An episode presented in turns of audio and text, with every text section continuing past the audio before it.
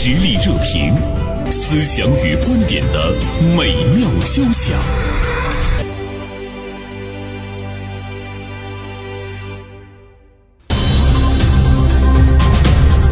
以独特的观察视角，发现时代的蓬勃力量；以敏锐的内心感知，寻找我们的精神家园。实力热评，名笔与名嘴的实力碰撞。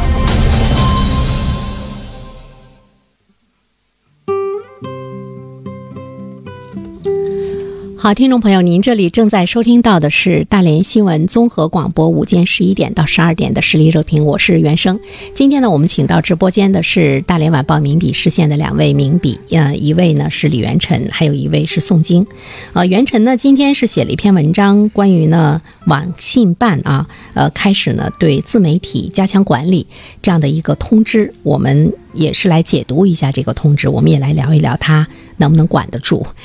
真正的要制止这种网络乱象的话呢，其实作为我们一个普通的老百姓，包括我们传统媒体的从业者来说，我们可能也会去思考，呃。最终会是一个什么样的状态？我们应该做一些什么哈？也欢迎收音机前的听众朋友可以通过发微信的方式呢参与到我们的节目中来，从您的角度上来说，您呃喜欢呃你所看到的自媒体发布的这样的一些信息，包括他们的观点嘛？呃，也可以呢来聊一聊您喜欢或者是不喜欢他们的这个原因。呃，一二三四呢发来微信哈，呃，他针对我。节目一开始说的话，他说主持人说的真对，我不会评论。每天提前做好饭，准点听，对他来说了解了很多东西，还有很多不知道的。非常感谢这档节目，呃，会一直听下去啊。节目中的三个人带给他的呃这种的快乐啊，谢谢。呃，哎，另外我看明飞啊，我们的呃也经常是做客我们的直播间，明飞正在收听我们的节目啊，我们来看一下。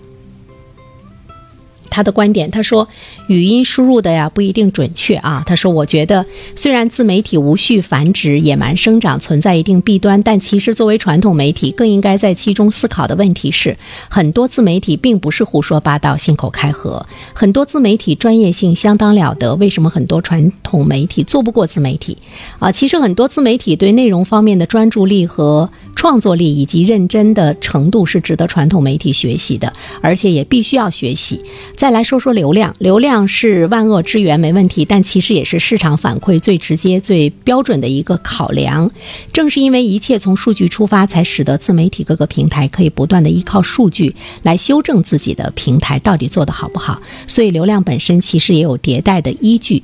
由此呢，就说到了第三点，平台，因为以流量、以数据作为平台进化的标准。所以说呢，所有的新媒体平台都需要强大的技术作为支撑，而很多的传统媒体之所以融合做得不够彻底的核心原因，是因为没有强大的技术做支撑。换句话说，技术是发展的核心，平台拥有技术，而很多的传统媒体没有，甚至于不重视。感谢明飞啊，是不是正在开车听我们的节目？谢谢。呃，这是我们的一位同行，他呢是谈到的，他也在做自媒体啊。呃，我觉得。有一点，其实我们也不得不承认，就是他说这个这个流量呢，它反过来是反映你在社会上的一个生存力。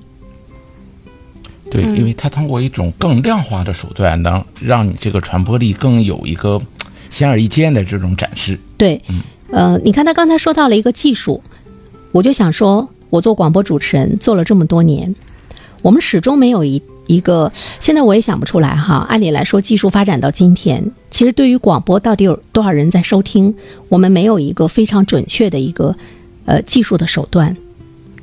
但是你看你们的公众号，包括呃在一些视频平台、音频平台，那个那个点击率、那个那个数量是直接就出来的。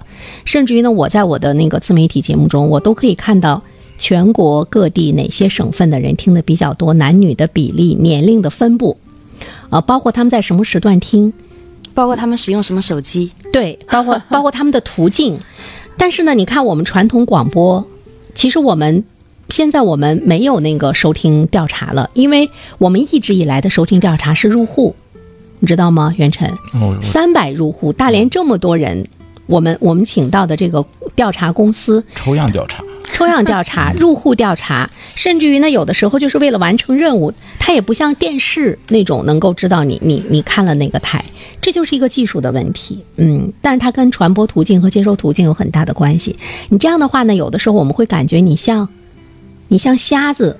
你像聋子一样在这做节目，你不知道那个市场的反馈。当然会有一个指标，那就是广告，就是你的这个你这个节目要做的特别好的话，这个广告投入商，呃，他呢能够有一个一个判断啊，嗯嗯，就是这个是是一个指标。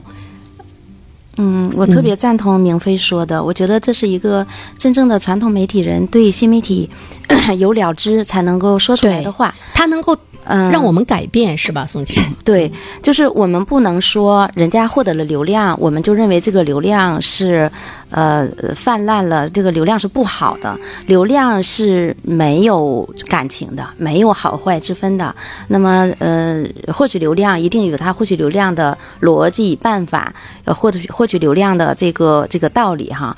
那么，我们其实做传统媒体，像你刚才说的，就是我们传统媒体分两个传统哈，一种一个传统呢是我们的技术传统，嗯，比如说报纸呢，你发给了读者，我过去我我经常讲说，为什么在报纸上写过稿子以后，你在呃。新媒体上写稿子，你其实会有胆怯的，因为你过去的稿子吧，是编辑给你排，看你这个稿子怎么样，或领导怎么认为怎么样，给你排到什么样的位置。这个稿子到底读者看没看到？他看了之后他有什么感受？他看的时候有没有骂你？你是不知道的。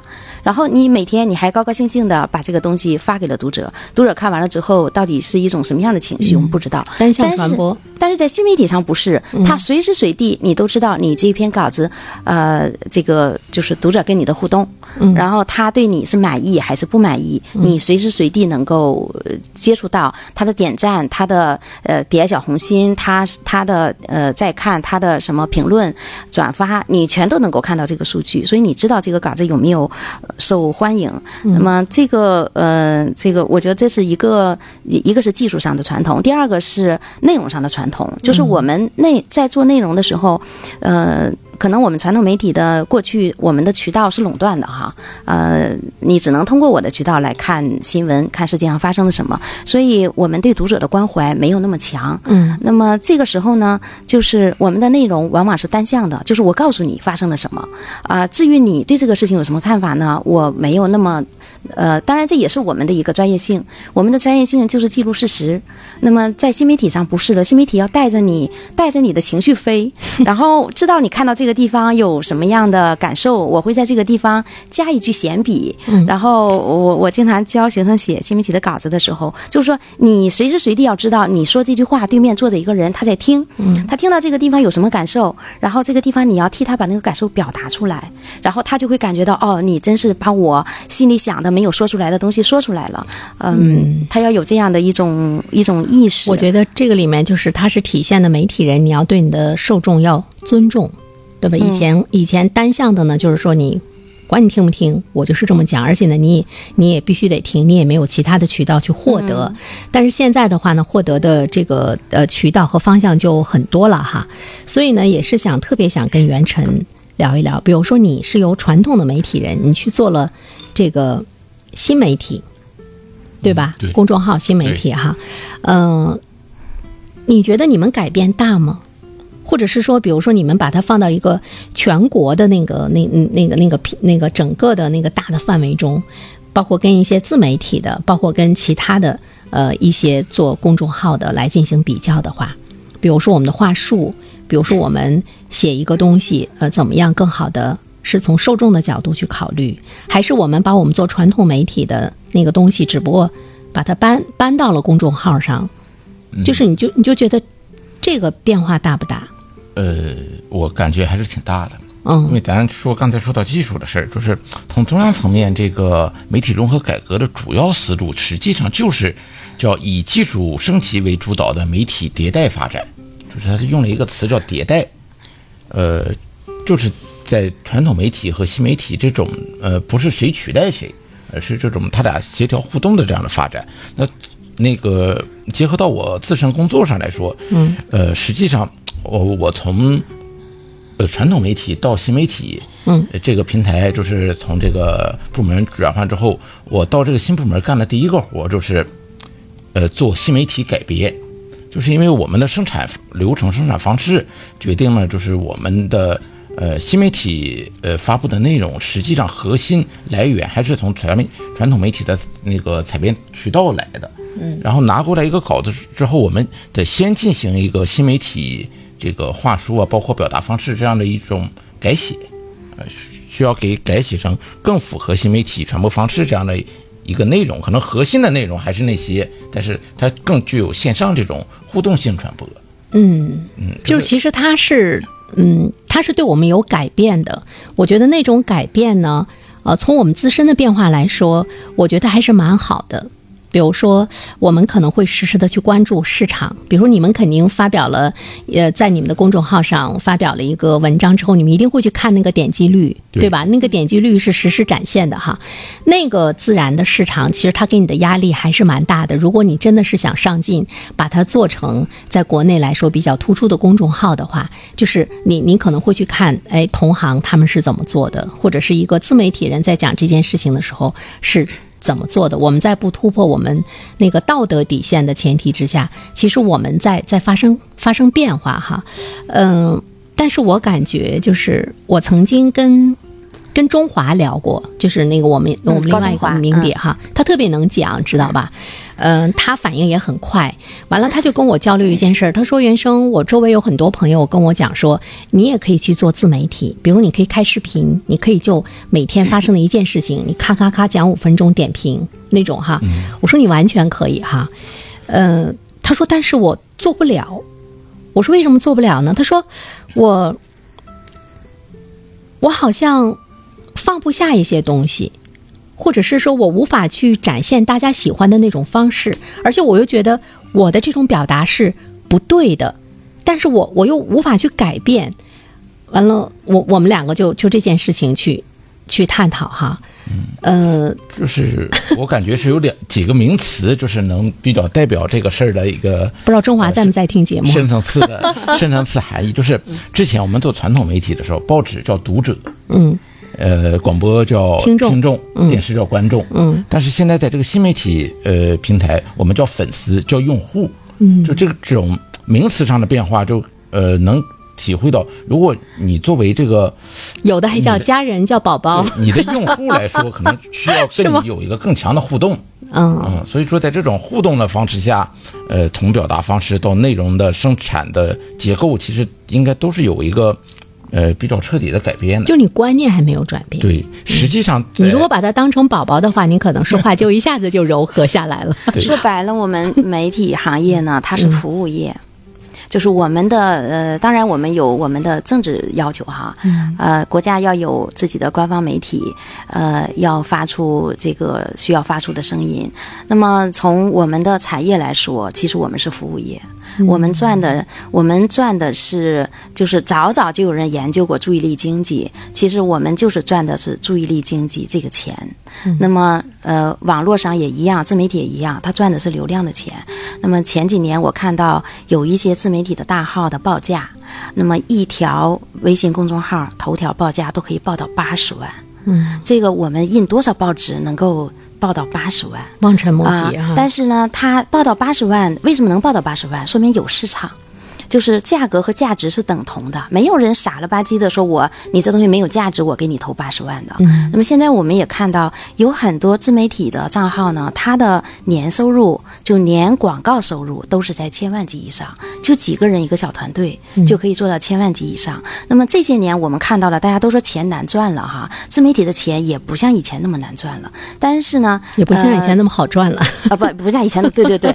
但是呢，我们能看到就是有一个说法说你要做线性经济，还是要做指数型经济？比如说我们发报纸，一张报纸多少钱？那就是线性经济。对，你多你想多赚一分钱，你就得多发一份报纸哈。那么呃，网上不是，就是你这篇文章或者你这个课程生产出来以后，你有一个固定的时间成本，剩下的网络上到底有多少人买单？嗯，这个其实是边界成本是零的。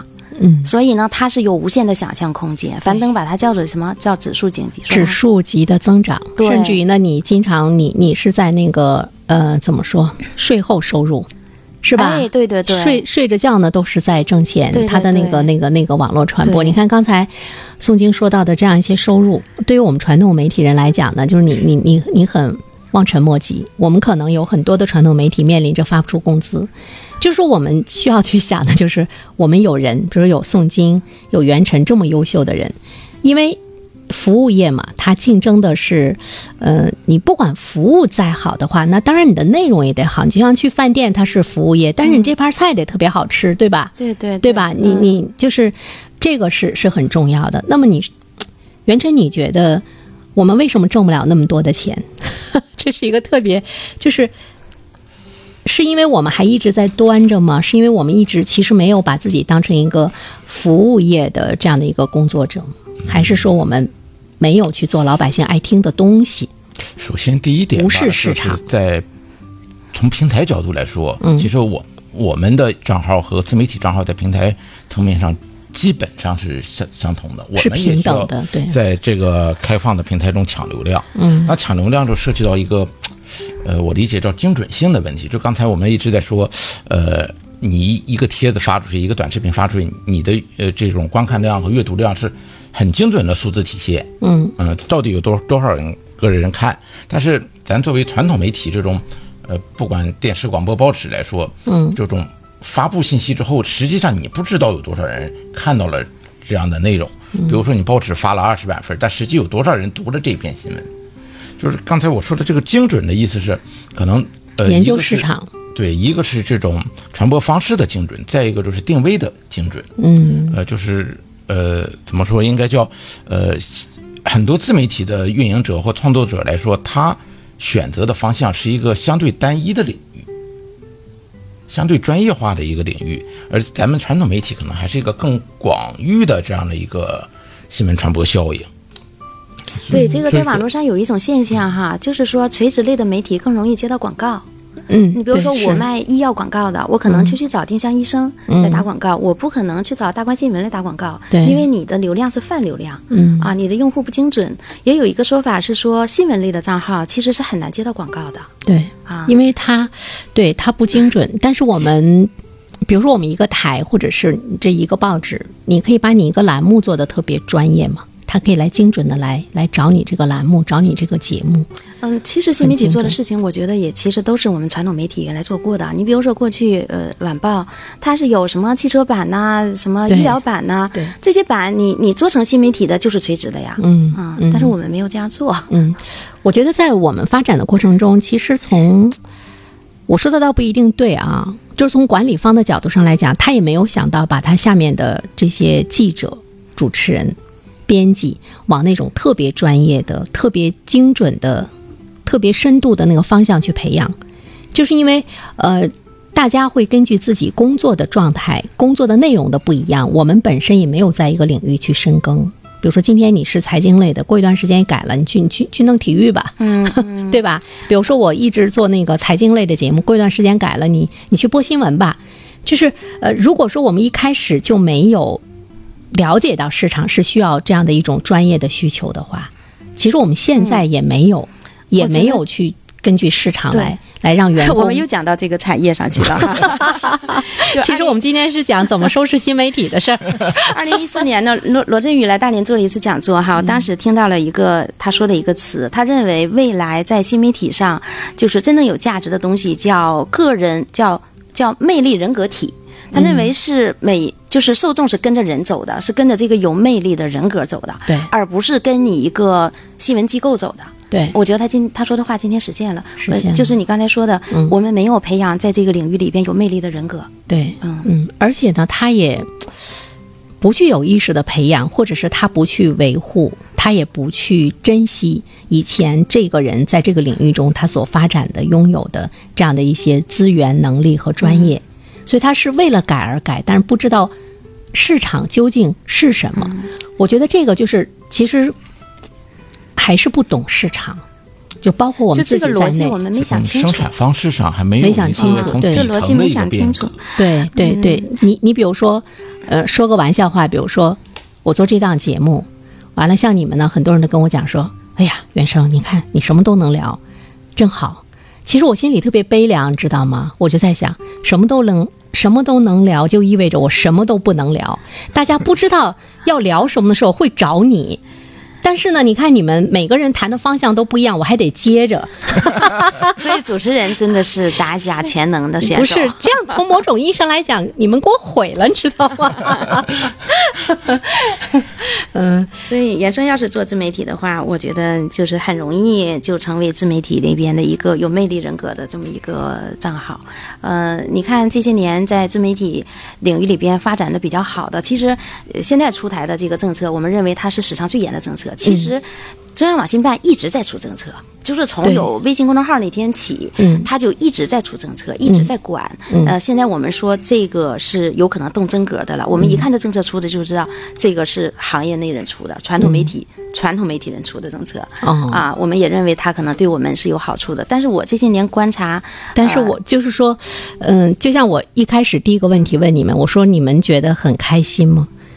嗯，其实你看，你刚才说肯定是传统媒体人，传统媒体人他是带有仇恨的，你知道对我们有利的，是对我们官方媒体有利的。是，但是我这些年观察呢，但他救不了市场。在微信公众号上做的好的，其实还是传统媒体人离职去做的。对，他们逐渐的出来了，然后那些假冒伪劣的东西，那些价值不高的东西，慢慢的就被淘汰了。市场会淘汰他们的。对对对，嗯。但是就是在于我们的一个一个表达表达的转变。包括我们怎么样真正的去了解市场的需求，包括怎么样去放低你，嗯，比如说，比如说那天中华跟我说到的，其实我跟他有同感，你知道吗？宋晶，我就觉得，比如说我要做一个视频的话，我就觉得怎么做来做去，好像做成了一个有点像电视台的主持人在那儿正襟危坐的哈。其实你自己看完你就特别讨厌，但你看真正的你吸引的，吸引你的都不是这样的，对，吸引你的都不是这样的，吸引你的就是他。他随便穿个大花褂子，完了之后屏幕一开就开始就开始跟你开讲。就这个东西叫什么呢？叫偶像包袱。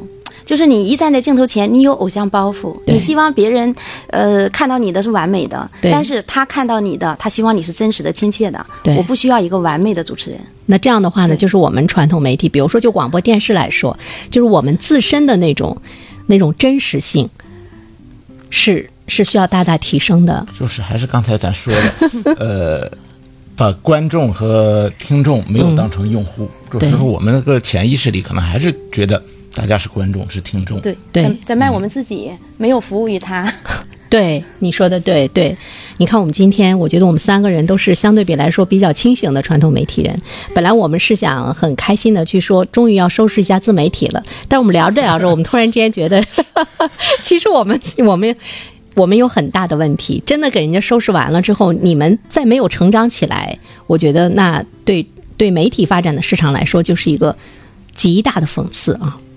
嗯，当然他们也该收拾，比如说没有底线啊、谣言呐什么的哈。包括最近我们也看到有一些人通过那个小视频，呃，进行就是开骂啊等等，就是通过骂他来吸引流量，这些真的是让人。很痛斥的，是需要去好好收拾收拾的。一部分是市场层面的原因，还有一部分更重要的，应该是网络生态方面的。嗯，我们中央一直在说说网络生态，对对，一直在呃这个倡导要构建这种清朗的网络生态。嗯嗯，这种网络空间的治理，我觉得是呃出台这相关的一系列规定呃的最核心的一个呃方向吧。对，嗯。但是呢，我也在想一个问题，比如说从网信。从网信办、从平台、从有关部门来讲，他们能不能治理到点儿上？能不能真的他的那个最后达到的，像袁晨说到的，我们要有一个清朗的空间，就是你你可以去自由的创作，但是呢，这个空气是很清朗的。我没有皆大欢喜的原因就是这样的，我我怕这个执法是有区别的，嗯，因为我们看到过一些大 V，有的大 V 比这个人民日报的粉丝还要高，嗯，经常排名在前面。如果那样的大 V，嗯，那个也在这个同等被同等对待的话，嗯，我觉得这是动真格的。我特别怕误误伤一些。呃，就是小白们，他可能是，呃，因为他没学过这个东西，他有可能是不是恶意的，不是主观故意的，他可能触碰了一个什么东西，然后被举报了，被怎么样？其实网络上的误伤也特别多的，对，真正的那些，呃，在网络上就是那种那种 带着坏的心思去赚钱的那些人，他们总会想办法逃脱管理的。对对，只有那些小白傻呵呵的就跳进坑里了，是吧？嗯，完了最后呢还会拿他们杀鸡给猴看，就是这样的这样的一个状态哈。嗯，对，这网络空间的打造真的是一场一个长期的系统的工程。对，而且我觉得他对呃，袁晨你说，我也在文章里提到了，不是靠一时之功、一遇之力就能达成的。对，嗯，它可能很漫长。我觉得它是一个时代的现象，就是我我们怎么样和自媒体共存，怎么样互互长，我觉得这个才是一个正常的一个市场的状况，对吧？是的，对。再一方面，传统媒体人他可能也很来气，我们总是被管得这么严，这不能说，那不能说，完了自媒体的随便讲，当然市场都被他们吸引去了，好像在这里面又有一种不平等，所以对自媒体要严加管理。嗯，这也是我们这个我我们我们应该做的，是我们的一个代价。嗯嗯，好吧，再次感谢二位做客我们的直播间啊，也不知道我们这档节目大家呃喜不喜欢听，是不是从。话术啊，从内容啊，从这个样态这方面，也需要有呢更多的这个改变。我们也努力啊！谢谢宋晶，谢谢袁晨，谢谢袁生，好，再见，嗯。